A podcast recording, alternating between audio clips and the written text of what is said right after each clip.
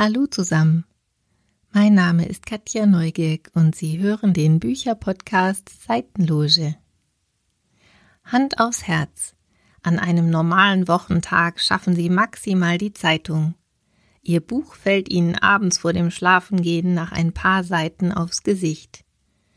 Wenn es Ihnen so geht, dann nutzen Sie doch die Zeit, während Sie Auto fahren oder im Zug sitzen, beim Kochen oder bei der Gartenarbeit, wenn Sie joggen oder spazieren gehen oder in einem Wartezimmer sitzen und lassen sich einen der vielen unterhaltsamen und spannenden neuen Romane vorlesen. Vielleicht sind Sie dann dankbar für den nächsten Stau oder über einen unerwarteten Zugausfall, oder vielleicht drehen Sie beim nächsten Spaziergang oder beim Joggen noch eine große Extrarunde und knacken dabei Ihren persönlichen Rekord ganz entspannt und mit bester Unterhaltung im Ohr.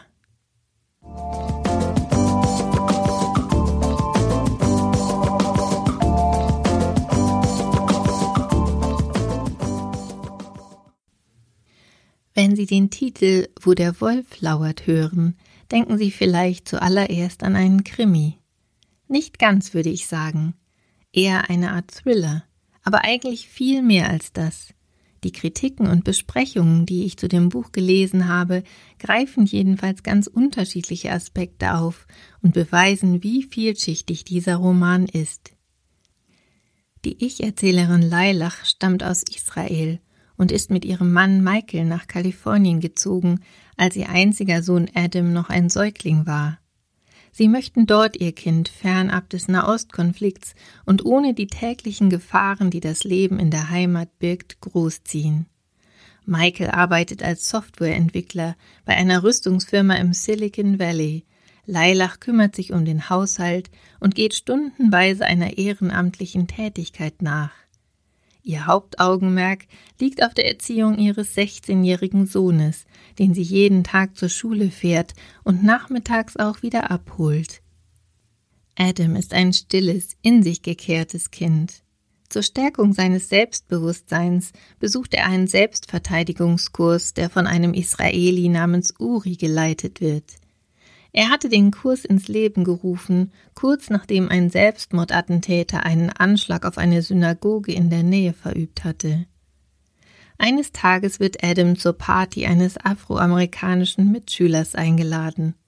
Seine Eltern überreden ihn, die Party zu besuchen.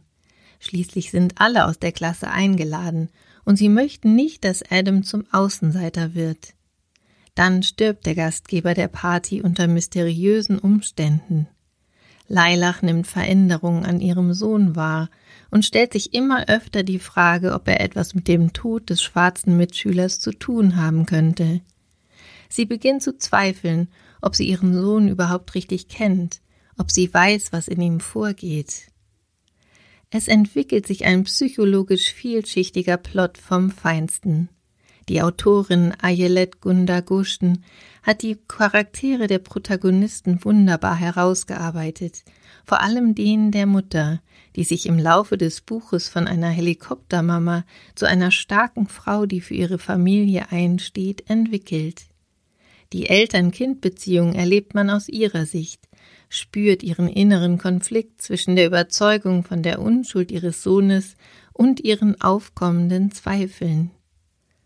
Und es geht um die großen gesellschaftspolitischen Themen unserer Zeit, um Rassismus und Antisemitismus und um die Frage, ob und wie ein Mensch durch seine Herkunft geprägt wird. Das Buch ist spannend wie ein Thriller und das Hörbuch erst recht. Dies ist der wunderbaren Sprecherin Milena Karras geschuldet, die die Gefühle der Ich-Erzählerin durch ihre warme Stimme sehr authentisch rüberbringt.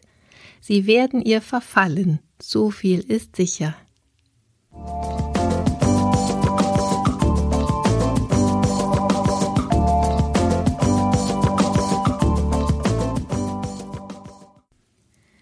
Der perfekte Kreis, so lautet der Titel des neuen Romans von Benjamin Myers, bekannt geworden durch sein erstes Buch Offene See, das kurz nach dem Erscheinen auf der Bestsellerliste landete.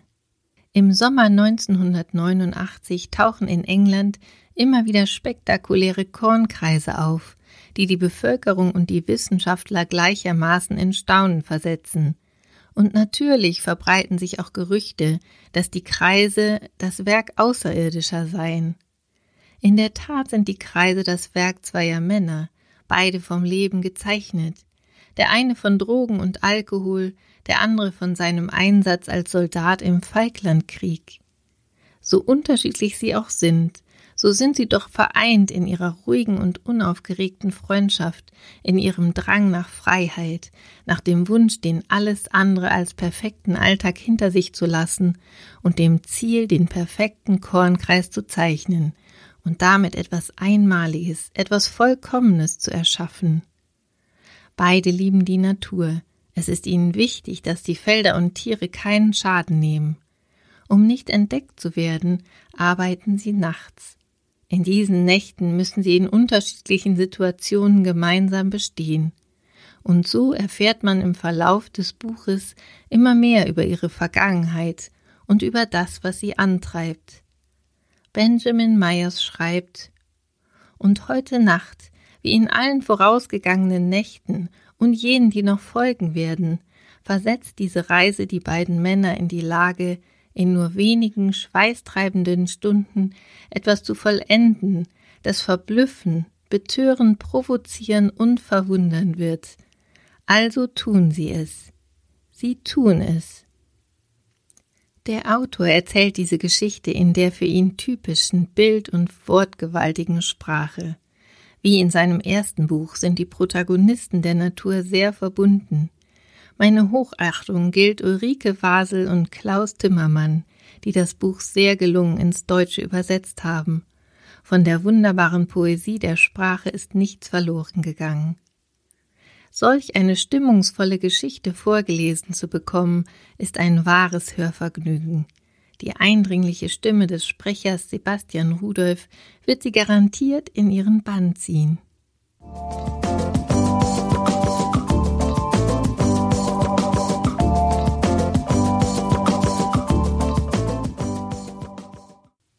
Wenn Sie gerne lesen, ist Ihnen Elke Heidenreich sicherlich ein Begriff. Wikipedia beschreibt sie als Schriftstellerin, Literaturkritikerin, Kabarettistin, Moderatorin und Journalistin. Besonders bekannt geworden ist sie durch die Literatursendung Lesen, die sie fünf Jahre lang für das ZDF moderiert und die höhere Einschaltquoten als das Vorgängerformat erreicht hat. Elke Heidenreich selbst sieht sich nicht als Literaturkritikerin. Vielmehr möchte sie andere für das Lesen begeistern, anderen Bücher empfehlen, die sie gerne gelesen hat. So hat sie sich auch immer wieder getraut, Kritik an renommierten Autorinnen und Autoren wie Günter Grass und Martin Walser zu äußern, wenn ihr die Bücher nicht gefallen haben. Nun hat sie eine Leseautobiografie geschrieben und diese auch als Hörbuch eingelesen. Der Titel lautet Hier geht's lang mit Büchern von Frauen durchs Leben. Darin beschreibt sie in chronologischer Reihenfolge, welche Bücher von Frauen sie beeinflusst und geprägt haben. Unterteilt ist das Buch in folgende Kapitel Das Kind, das Mädel, der Backfisch, die Studentin, die junge Frau, die besten Jahre, heute, Männer. In dem Kapitel Männer geht es um Literatur von männlichen Schriftstellern. Aber es sind allesamt Bücher von Schriftstellerinnen, die für sie richtungsweisend waren. Dennoch handelt es sich hier nicht um eine feministische Einordnung von Literatur. Ecke Heidenreich sagt, ich zitiere, ich war ein in Büchern sich suchendes und langsam findendes Mädchen. Mich haben die Bücher gerettet, auch wenn sie mir manches gründlich vermasselt haben. Unter anderem erzählt sie, wie oft sie sich in jungen Jahren mit den Frauen, die in Büchern vorkamen, identifiziert hat, und dass sie dann ein ums andere Mal feststellen musste, dass das vermittelte Frauenbild so gar nicht der Wirklichkeit entsprach. Es ist ein sehr inspirierendes Buch und die sehr interessante Autobiografie einer Frau, deren Leben in hohem Maße von Büchern geprägt wurde. Besonders interessant ist es sicherlich für Frauen, die aus der gleichen Generation wie Elke Heidenreich stammen. In jedem Satz spürt man ihre große Liebe zur Literatur, besonders weil man es von ihr persönlich vorgelesen bekommt.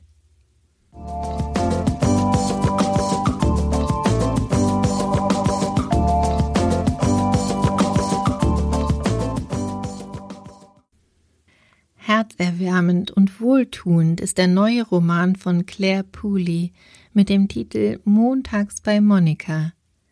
Ein alter vereinsamter Künstler lässt in einem Café ein Büchlein mit seinen persönlichen Notizen liegen. Es trägt die Überschrift Projekt Aufrichtigkeit. Darin beschreibt er, wie es ihm wirklich geht, dass er sich einsam fühlt und dass es in seinem Leben einiges gibt, das er bereut. Die Kaffeebesitzerin Monika findet das Notizbuch und schließt sich dem Projekt Aufrichtigkeit an. Auch sie schreibt in das Buch, erzählt von ihren Wünschen und Träumen. Dann lässt sie das Buch liegen, um anderen die Gelegenheit zu geben, ihre Gedanken darin zu Papier zu bringen. Nach und nach schreiben sechs Menschen, die unterschiedlicher nicht sein könnten, in das Notizbuch. Da ist ein einsamer Künstler, ein Ex-Junkie, ein Globetrotter aus Australien, eine überforderte Mutter und eine neugierige Rentnerin. Und da ist die Kaffeehausbesitzerin Monika, durch die sich diese sechs interessanten und liebenswerten Menschen schließlich begegnen und Freunde werden. Sie erzählen ihre Geschichten abwechselnd aus der Ich-Perspektive, und so fiebert und leidet man mit ihnen mit, und wird schließlich überrascht von einer unerwarteten Wendung. Eine wunderschöne Geschichte, in der es um Liebe, Freundschaft und Zusammenhalt geht. Jodi Alborn hat eine gekürzte Fassung eingelesen und transportiert mit ihrer warmen Stimme die wohltuende Botschaft dieses Buches. Genau das Richtige für einen verregneten Sonntag im Herbst.